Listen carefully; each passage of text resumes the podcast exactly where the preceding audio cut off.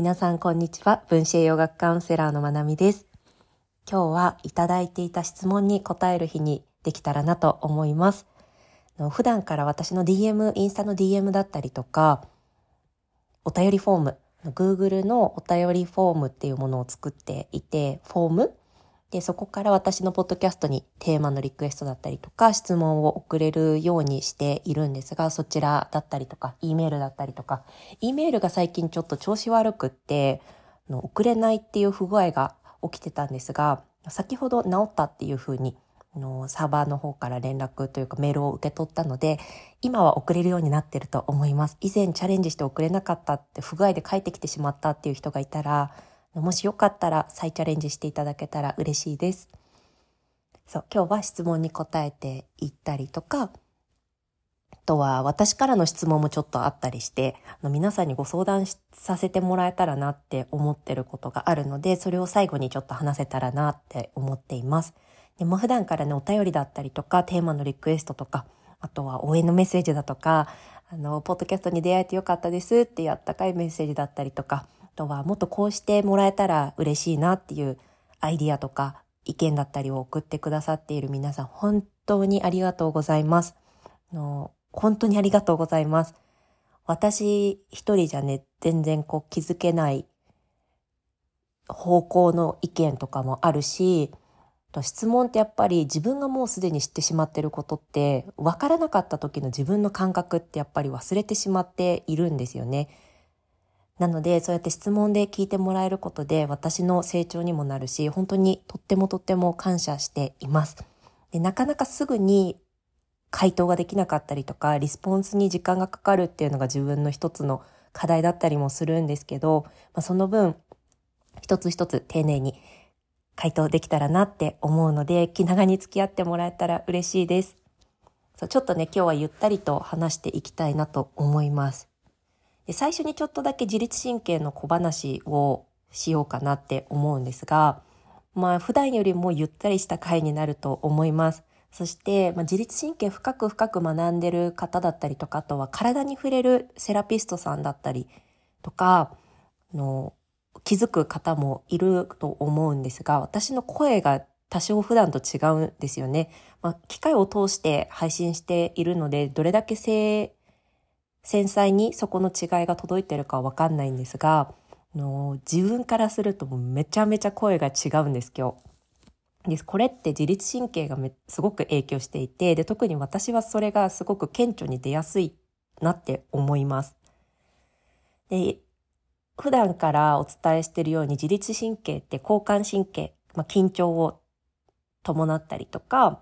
あとはこう発汗を流したり、心拍を速くしたりっていう、そういうね、緊張に伴う、戦う場面、アドレナリンとかそういったものが関係している状態と、リラックスとか消化っていうものを促す副交感神経の2つのの神経の状態がありますよっていうふうにお伝えしています。で、その副交感神経っていうのがさらにいろいろと分かれているんですよ。いろんな状態をとるんですけど、その中でこう自分自身とつながって安心安全を感じて、の幸せだなってこうオキトシ、オキシトシン、幸せホルモンっていうかね、こう安心安全を感じるホルモン、こうペットとかを撫でたりとか、スキンタッチ、スキンタッチじゃないな、スキン、スキンタッチ？ボディタッチ？スキンシップ、ボディタッチの時に出されるホルモンだったりとか、そういったものを感じやすい state っていうのが副交感神経の腹側迷走神経っていうもの。で、そのもう一つ、逆側に、まあ、逆側にっていう言い方をしますが、スライドなしで話すので、ちょっと聞きにくいと思いますが、何回も聞くことで頭に入ってきたりするので、あえて説明をさせてください。まあ、逆側に背側瞑想神経っていう状態もあります。で、この背側瞑想神経っていうものが A と B っていうふうに分かれていて、まあ、一つはフリーズ、シャットダウンっていうね、あのもう固まって自分自身を守るしかないってもう戦っても逃げても負けるっていう時、もうすべてにこうサレンダーするような状態、降参するような状態で、ただただ身を固めて自分を守るっていうね、そういう状態。効率期反応って言われたりもしますが、そういうシャットダウン、フリーズの状態っていうものと、もう一つ、この背側迷走神経で取る state、状態っていうものがあって、それが、最初に言った副交感神経、腹側迷走神経、自分自身とつながって安心安全でって言った状態っていうのは、こう人とのつながりの中、社会交流の中で安心安全を感じてこう自分らしく生きていくっていう他者との関わりの中でこう得られる状態だったりもするんです。でこの背側迷走神経のシャットダウン凍りつき反応じゃない方の state っていうのは一人自分一人でこう静かにこう休息をとってるような状態こう静かに自分の中でこう落ち着きだったりとか体の修復、休息っていうものを養っているような状態。そういった状態も自律神経の中であるんですね。私の今日の状態がこの背側瞑想神経のシャットダウンじゃない方。こう一人でこうしっとりこう落ち着いた時間を過ごすっていうこっちの方にこう比重が多く入っている状態で今が。で、この状態ってもう一日で何百回ってこのバランスって変化していくんですね。一日の中で。みんな、どんなことがあっても。例えば、本当にもう、生死をさまようような時があったとして、もうそれでも、そのこの、大きく分けると3つの状態。腹側瞑想神経、交感神経、背側瞑想神経ってここを、のバランスっていうのは常に微調整が繰り返されてます。もう毎秒ごとに変わっているっていうふうに言われているんですね。なので、あの私も一日この、ここの state に留まってるかって言ったらそういうこともなく、で、このどこかに stuck しないっていうのが自律神経の調整力を上げるっていうことだったりもするので、まあ、ここをね、あの必要に応じてうまく行き来してバランスが取れているのがいいんですが、私は今日ちょっと天気の影響もあったりとか、あとは、ま感動する映画とかを今、午前中に見て大泣きしたっていうこともあって、結構今は一人でしっとり静かに落ち着くっていうような state に多くの比重が傾いてるなっていうふうに自己観察をしています。なので、こういった時って、あの、普段よりも声がこもるんですね。で、見た目でも変化っていうのがあって、こういった時って人は伏し目がちになります。で、姿勢もちょっとこう、巻き型になるというか、前傾でちょっとこう身を縮めるような、こう無意識だけれども、自分自身をこう小さく見せるような姿勢になりがちです。これはね、子供とかを観察していると本当に顕著に現れるので、ぜひお子さんと関わる仕事をしていたりとかお子さんがいる方なんかはねそこにも注意を払ってみるとすごくいろんな発見があると思います。あの子供と接している時の自分の声のトーンとかもの変わります。自分の自律神経の状態で。もちろんパートナーシップだったりとか家族、大人同士の家族関係だったり会社の中だったりとかでも自分の声のトーンとか自分がどれだけ相手の目を心地よく見れるかっていう、これも全部自律神経の状態を表しているので、観察してもらえるといいなって思います。なので、まあそういったことがありながら、普段よりもゆったりとした、で、しかもちょっと声がこもり気味というか、より低めの声になっているかなっていうふうに、自分的にはそんなふうに観察をしています。はい。で、早速、お便りフォームの質問だったりご意見に答えていきたいなって思います。で最初、えーとですね、分子栄養学的にはお酒とはどのように付き合っていったらいいでしょうか？まなみさんのご意見を聞きたいです。私は1日1杯から2杯晩酌をしています。お酒をやめようと思っても晩酌の時間に夫との時間を共有していることもあり、お酒をやめることで夫婦の時間が少なくなることも心配しています。ご回答いただけたら嬉しいです。ご質問ありがとうございます。お酒に関しては、まあ、グループカウンセリングをやったりとか、まあ、カウンセリングの中でも質問をいただくことが多いものになります。と私自身はお酒全全くと言っていいほど飲まないです。飲め飲もうとすれば飲めるんですけど、一杯ぐらいですぐ眠くなっちゃうっていうのと、お酒がそこまで美味しく感じなかったりとか、あの、多分大人の楽しみ方はまだ分かってないのかもしれないですが、お酒がなくても全然平気なタイプです。なんですが、家計的にそうかって言ったら全然そんなことなくて、もうめちゃくちゃな酒豪の家ですね。あの、はい。もう家族は飲める人ばっかりだし、まあ、飲む度合いっていうのもなかなか、あの、不健康なレベルで飲む人も家族の中にはいたりします。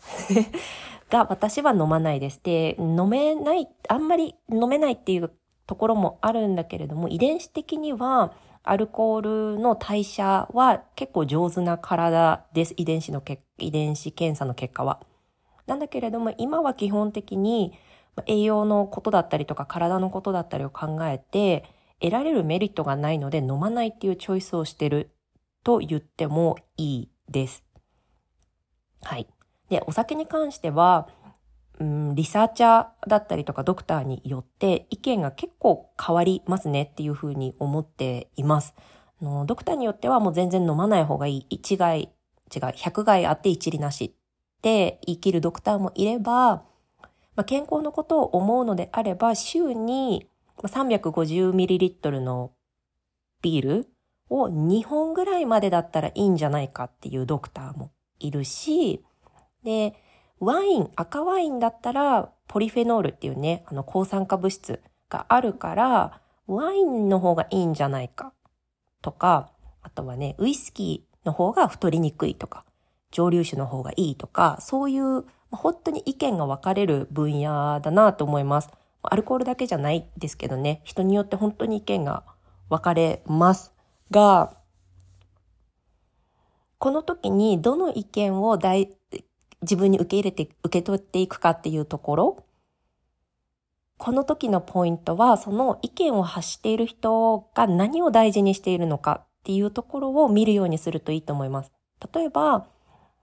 何々先生、どこどこ病院の何々先生がお酒は週に2回までならいいよって言っていた。じゃあ2杯までなら楽しもうって飲むのもいいんだけれども、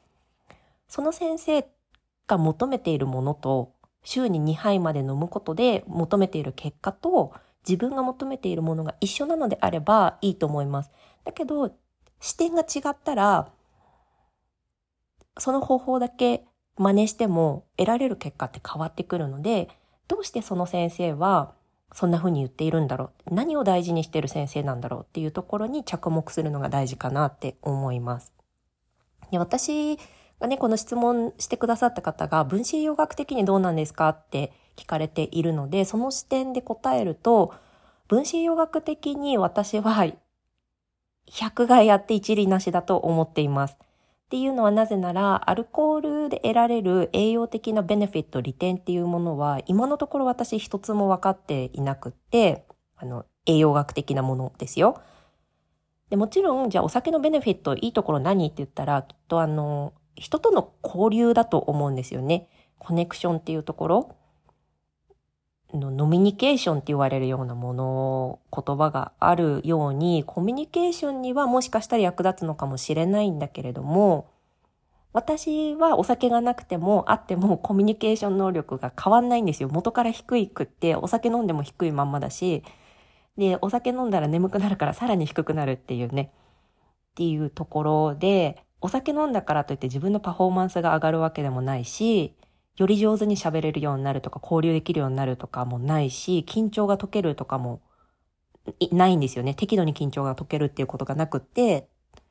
眠くなって全然機能しなくなっちゃうから、私にとっては全然そこにベネフィットがない。で、まあこの質問をくださった方みたいに、パートナーとね、お酒を介した時間を楽しみに日々過ごしていたりとか、その時間をすごく大事にしている。それである場合は、そのお酒である必要って何なのかなっていうところを見てみるといいんじゃないかなって思います。例えば、寝る前にお酒を飲まないとよく寝れないっていうのであれば、それは本当に寝れない理由っていうものを、の根本原因を見つけた方がよくって、お酒がないと寝れないって言ってるのは、睡眠剤がお酒に変わっただけなので、何かしら原因があるんですよね、寝れなくなってる。ので、それは本当の原因を見つけた方がいい。で、じゃあ、お酒じゃないと、その時間を共有できないって本当かなっていうところです。果物のジュースじゃダメなのか。まあ、血糖値の面とかからいろんなこと話していくと、果物のジュースもなとかなって、まあ、結局行き着くとこ水になっちゃうので、まあ、いろんなオプションを上げていきますが、例えば麦茶じゃダメなのかなとか、あとは、ね、何か他のノンアルコールのもので代用できるものはないのかなとか。じゃあそれじゃ同じ度合いの楽しみが得られないっていうのであれば、その楽しみって何なのかっていうのを具体的に言語化できるといいと思います。で、そのお酒じゃなきゃ得られないっていう楽しみ、ベネフィットがどれだけ自分の中で譲れないものなのかっていうのを自分の中で明確にして選び取っていくっていうのが自分一人一人がやっていかなきゃいけないこと。で、私も含めいろんな先生方とか、のいろんなね、勉強している方たち、カウンセラーの方たちがこうやって情報を発信するけども、選び取るのは聞いている皆さん一人一人だったりするんです。で、できれば私は、あの、どうやって自分に合う情報を選び取っていくか、知識を選び取っていくかっていうところも伝えたいので、あの、さっき、その、情報発信してる人が何を目的としてどんな視点でそれの意見を言ってるのかっていうのを着目してほしいなって言ったのはそういったことが理由だったりします。そう。で、分子栄養学的には本当に100害あって一理なし栄養的なベネフィットは私は今のところ一つも学べていないです。まあもちろんね、ワインは抗酸化作用があるって言うんだけれども、抗酸化作用を得るポリフェノールを摂取するものがワインじゃなきゃダメだっていう理由も私はまだ見つけられてないです。もうそれならオーガニックのブルーベリー1パック食べた方がいいよねって思うんです。抗酸化作用が目的ならば。はい。で、お酒飲むとどうなるかっていうと肝臓が忙しくなります。あのいろんなね、物質を代謝する変物質を変換するっていう臓器が肝臓なので、肝臓に負担はかかります。そう。なので、まあ、肝臓に負担がかかるっていうことは、栄養の消耗が激しいんですね。あの代謝って何かの回でもお話ししていますが、油に溶けやすい物質を水に溶けやすい物質にしたりとか、その物質を変化させていく臓器が肝臓になります。で、そこの物質を変化させていくためには、硫酸アミノ酸、含硫アミノ酸、ごめんなさい。日本語が乏しかったですね。今、含硫アミノ酸のアミノ酸の中でも硫黄を含むアミノ酸だったりとか、ビタミン B 群だったりとか、それこそ抗酸化物質だったりとか、こういった栄養素が揃って初めて代謝っていうものがうまくいくんですね。物質の変換っていうものが上手にできます。なので、楽しみで飲んだお酒によって栄養が枯渇している方はすごく多いです。なので、アルコール依存症って言われるようなレベルでお酒を飲む人たちって、特にビタミン B 群の中でもビタミン B6 が不足するっていうふうに言われています。っていうのは、ビタミン B 群って全身にとってすごく大事なんだけれども、特に肝臓のこの物質を変化させていくっていうところで、必要不可欠な栄養素だからだったりします。なので、そこを見ていくと、栄養的なベネフィットっていうのはないから、じゃあ、人生の中で何を大事にしていくかっていうところで、まあ、いろんな意見が世の中でお酒にまつわる意見がね、ある中で、どれをピックアップしていくかっていう、どれだけの量をどのぐらいの頻度で飲んでいくのか、どんな種類を、そしてそれを誰とどんな時間を共有するのかっていうところの選択になっていくのかなって思います。そう。ね、私のよく話す、私がよくね、ポッドキャストで紹介する好きな scientist の一人、あの、 neuroscientist の一人のアンドリュー・ヒューバーマン先生っていうね、スタンフォードの先生がいますが、彼は週に1、2杯だったらいいんじゃないかっていうふうに言っています。で、彼は、あの neuroscientist の視点から言ってますね。全身の健康をこう全体的に見る先生。見た時に、まあ、週に1、2杯ぐらいだったらいいんじゃないの？健康保てるんじゃないの？ってそこまで被害もあのダメージとかねリスクっていうものも、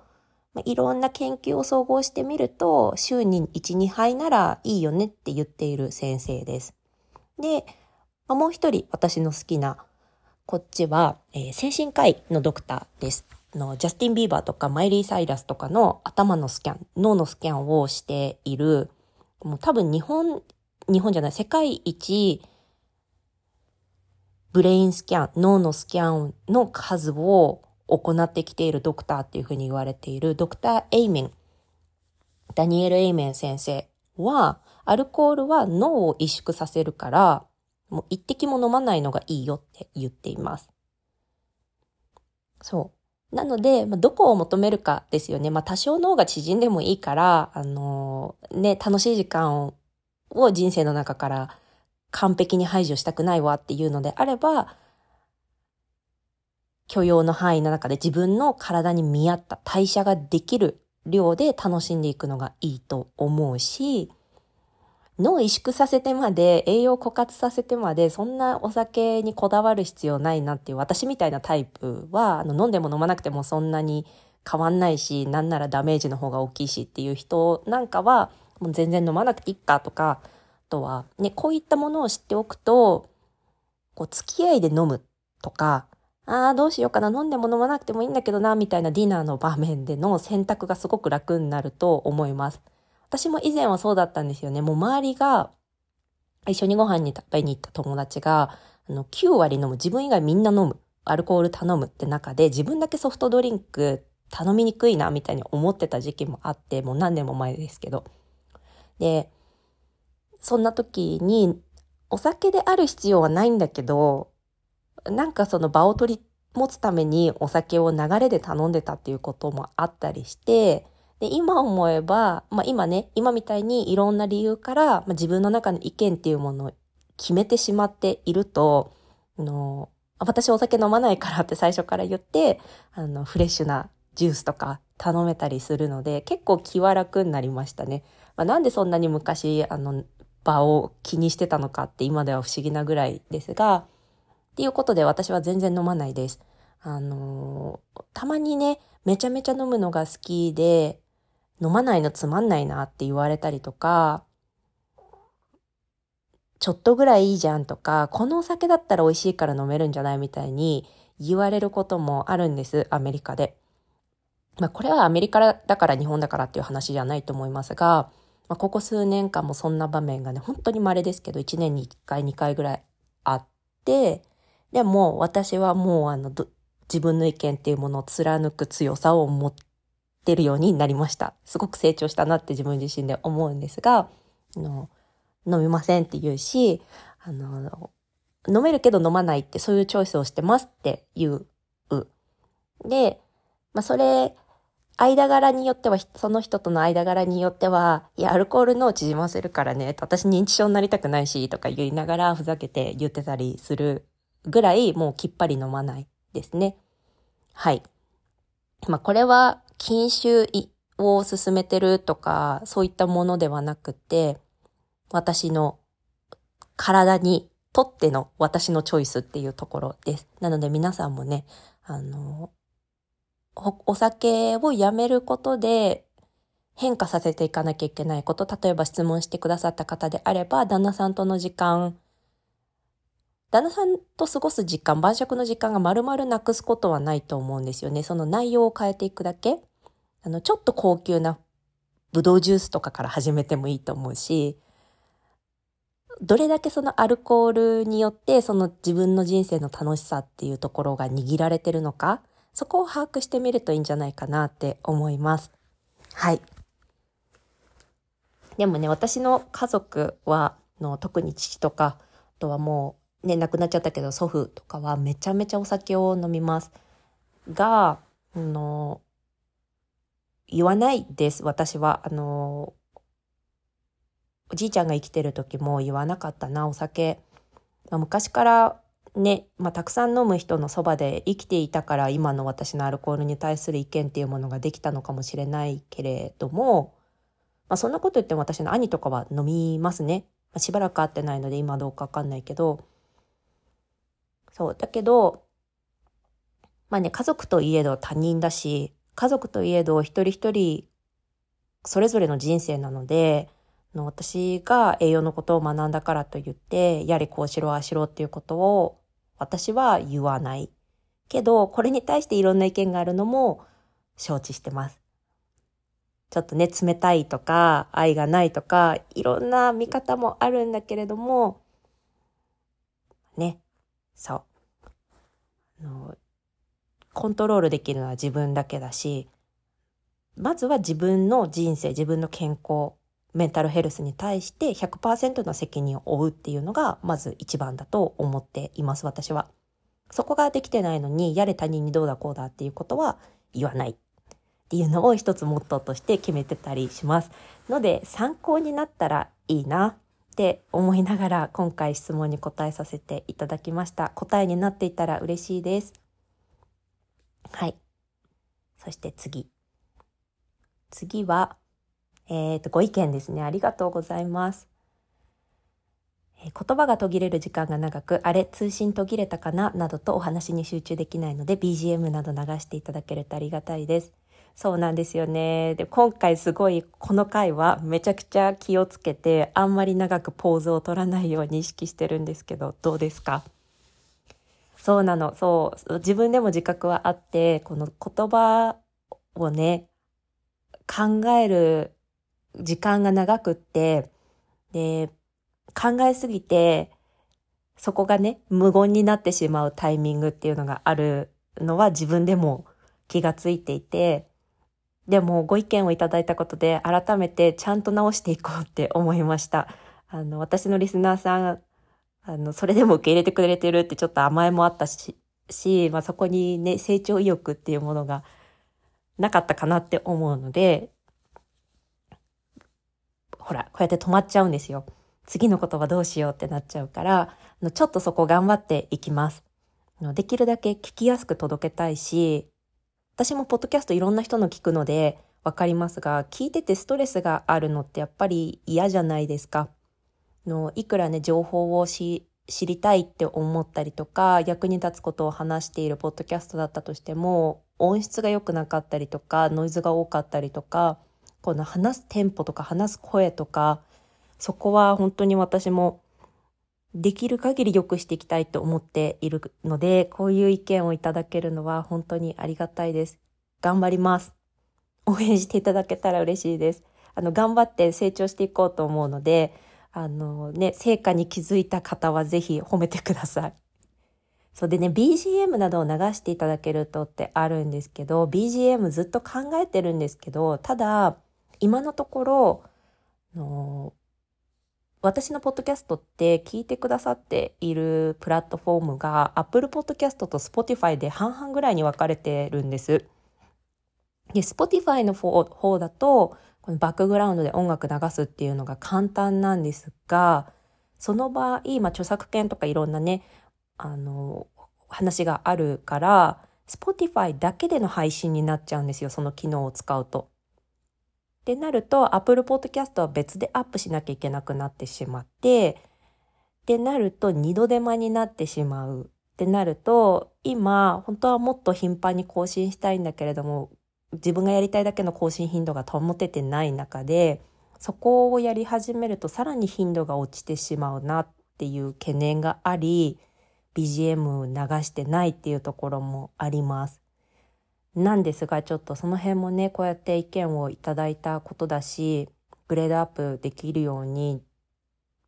考えてみます。頑張ります。そう。そうです。あ、さっきね、ちょっと一つ付け加えるの忘れちゃいました。お酒の話で。お酒の話しましたが、えっとね、私のポッドキャスト、未成年の方も結構聞いてくださってるんですよね。18歳ぐらいからかな。まあ、そんなに多い割合じゃないですけど、未成年の方は、え、待ってって言いながら今気がついたんですけど、選挙権の年齢が下がったってことはお酒飲める年齢も下がったってことですか日本ごめんなさいそんな基本的なことを把握してなかったちょっと今調べますね日本お酒何歳からこれは民法の成年年齢が18歳に引き下げられてもお酒を飲んだりタバコを吸ったりすることができるようになる年齢は20歳のままです。よかった。私の認識は合っていました。その20歳以下の方は今回お酒の話をしましたがの飲まないでくださいね。で、あとはそうだな授乳中妊娠中は私はもちろんですが全くおすすめをしないです。ちょっとだったらいいですよねっていう意見も私はちょっと agree できないかなっていうところです。の例えばね、薬とか必要な目的があって、あの、もしかしたらリスクもあるかもしれないけど、確実に取ることで得られるベネフィットっていうものがあるものは考える価値はあると思うんです。どうしようかなって。で、必要な場面って絶対出てくると思うし。なんだけれども、お酒ってお酒飲むことで何かが良くなるってことないと思うんですよね。で、例えばそれが精神的なストレス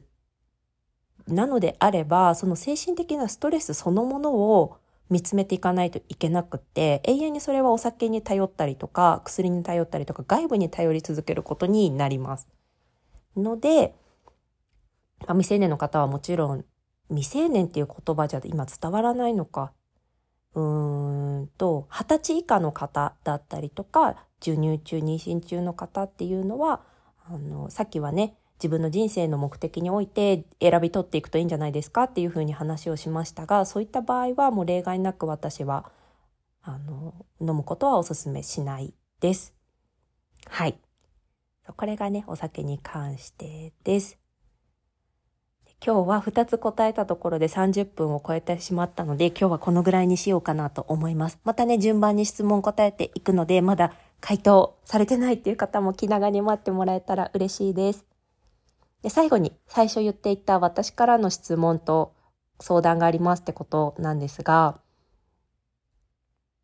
どんな形でどんな情報を得られたら皆さんの役に立ちますか？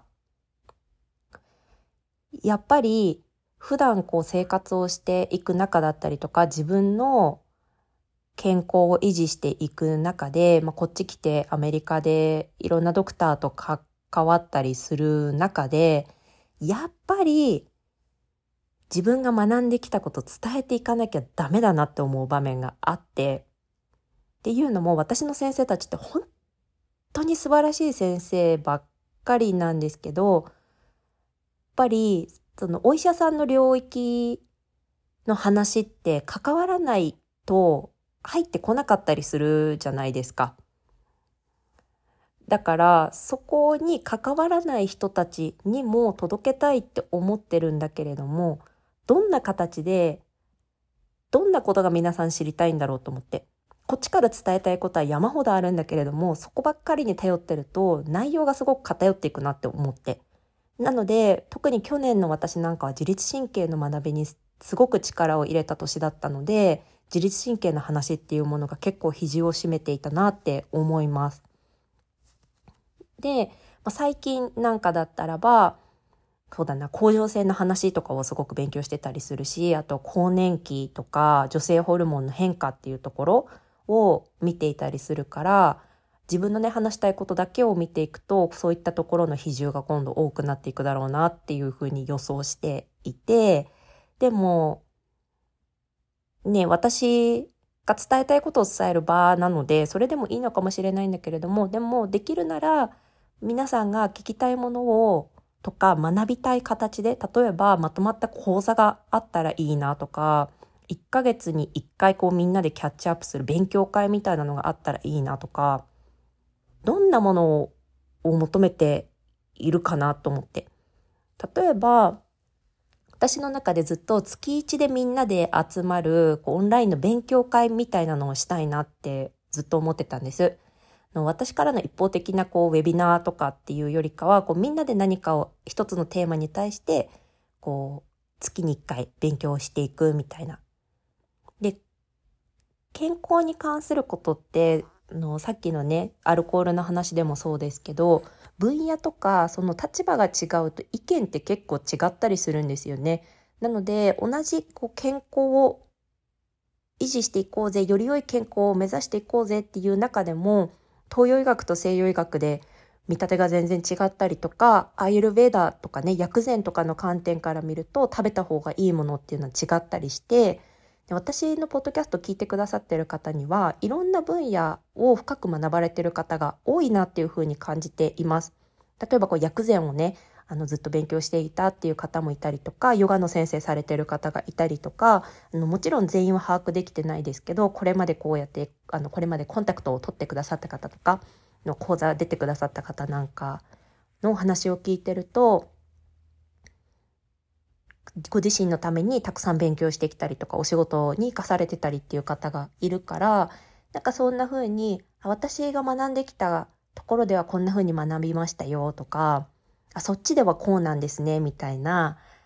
話とか何かこう治療されてる方であればあのこっちの病院ではこんな風に言われて今こんなことやってて、まあ、変化はこんな感じでとかなんかそういうキャッチアップができる場があったらすごくいいなって思っているんだけれどもそんな場が欲しいのって私だけなのかなとも思ったりとか逆に私が一方的にテーマ決めて月1回、まあ、1時間ぐらいみんなで集まってなんか栄養の基礎を学ぶような会があったらいいのかなとかもうなんならこう月1集まるっていうのじゃなくてもう1回買い切りの録画のクラスがいいのかなとかどんなのがいいですか？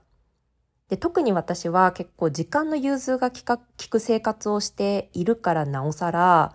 こう月に1回とかそういう発想が出てくるんだと思うんだけれども例えばね子育て真っ最中の方だったりとかお仕事されてたりってなると月に1回でも集まる時間を作るのって大変なんじゃないかなとかいろんなことを考えるわけなんです。でもしくは、まあ、こ私はやっぱり講座っていうところがすごく得意だったりもするし説明しやすいんですよね。あのスライド使いながらの方が。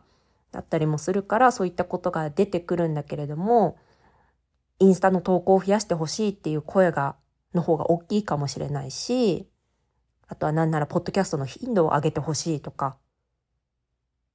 もう頻度減らしてもいいから1回の配信を長くしてほしいとか1回の回を長くしてほしいとかね。いろんな意見があるんじゃないかなと思ってそこを皆さんにご相談させてもらえたらなと思って今回お話をしてみました。自分の心の内を。どうでしょう？やりたいことはすごくいっぱいあって、さっき言った月一のみんなでの勉強会っていうのもそうだし、あとは、これはね、もうすごい構想も練って結構本気でやろうとしていたんですが、今ちょっと一旦一旦ちょっと待てよってしているものがあって、それは10週間から12週間ぐらいで、あの自己完結でできる自分の自律神経の調整の仕方。で、この中では自律神経のことはもちろん、うん、ポリベーガル理論っていう視点も使いながらね、だったりとか、あとはアタッチメントっていう愛着のスタイルっていうね、まあ、自分の生きにくさってどこから来てるのかっていうことだったりとか、あとはトラウマっていうとちょっと大げさですが、まあ、幼少期のうちに私たちの脳ってどんな風に反応するのか。でそれが大人になった今どんな風に影響してるのかっていうところだったりとかそういったところを、まあ、自分のよりよく生きていくためにより生きやすく生きていくために必要な知識っていうものを詰め込んだ講座で例えば CBD オイルとかプラントメディスンとかそういったものに頼らず自己完結で自分を癒していくために必要な知識、ツールっていうものを学ぶ10週間から12週間ぐらいの講座っていうものを考えていたりしました。なんだけれども自分のヒーリングにここまで興味あるのって私だけなのかなとか急に不安になったりとか、もうテキストも作りたいなとか思ってすごく準備をしてたんですけど、もしかすると栄養の基本的な講座とかの方が需要あるかなとか、もうあれやこれやってね、いろいろ考えたら、あの出口がわからなくなってしまって、なのでどんな意見でもすごく助かるので、皆さんの声を聞かせていただけたら嬉しいです。これもね、インスタの DM でも、お便りフォームでも、E メールでも、どれでも OK です。リンク全部貼っときます。インスタ、お便りフォーム、Gmail、Gmail、E メール。E メールは hello アットマーク goodthings4.com です。hello アットマーク goodthings4.com ここにね、E メール送ってもらってもいいので、皆さんの声を聞かせてもらえたら嬉しいです。どうでしょう？ちょっとね、あんまりこう、ポーズの言葉と言葉の間を間を取らないように意識したら結構早口に普段の私から比べたらなりましたが、こっちの方が聞きやすいとか聞きにくいとかあったらそれも教えてもらえたら嬉しいです。皆さんの声で私のポッドキャストがグレードアップできるので、よかったら力を貸してください。そして、Spotify のフォロワーがあと7人で1000人に達成します。もう本当に多くの皆さんありがとうございます。本当に本当に嬉しいです。こうやってね、聞いてくださってるっていうのが数字で見れるのって本当に励みになるから、のよりわかりやすく必要な情報を伝えていきたいなっていう気持ちによりなるので、本当に皆さんありがとうございます。Spotify じゃない媒体からね、聞いてくださっている皆さんも本当にありがとうございます。引き続きレビューだとか、フォローだとか、シェアとかしてもらえたら嬉しいです。いつも本当にありがとうございます。では、皆さん今日も最後まで聞いてくださってありがとうございました。良い一日をお過ごしください。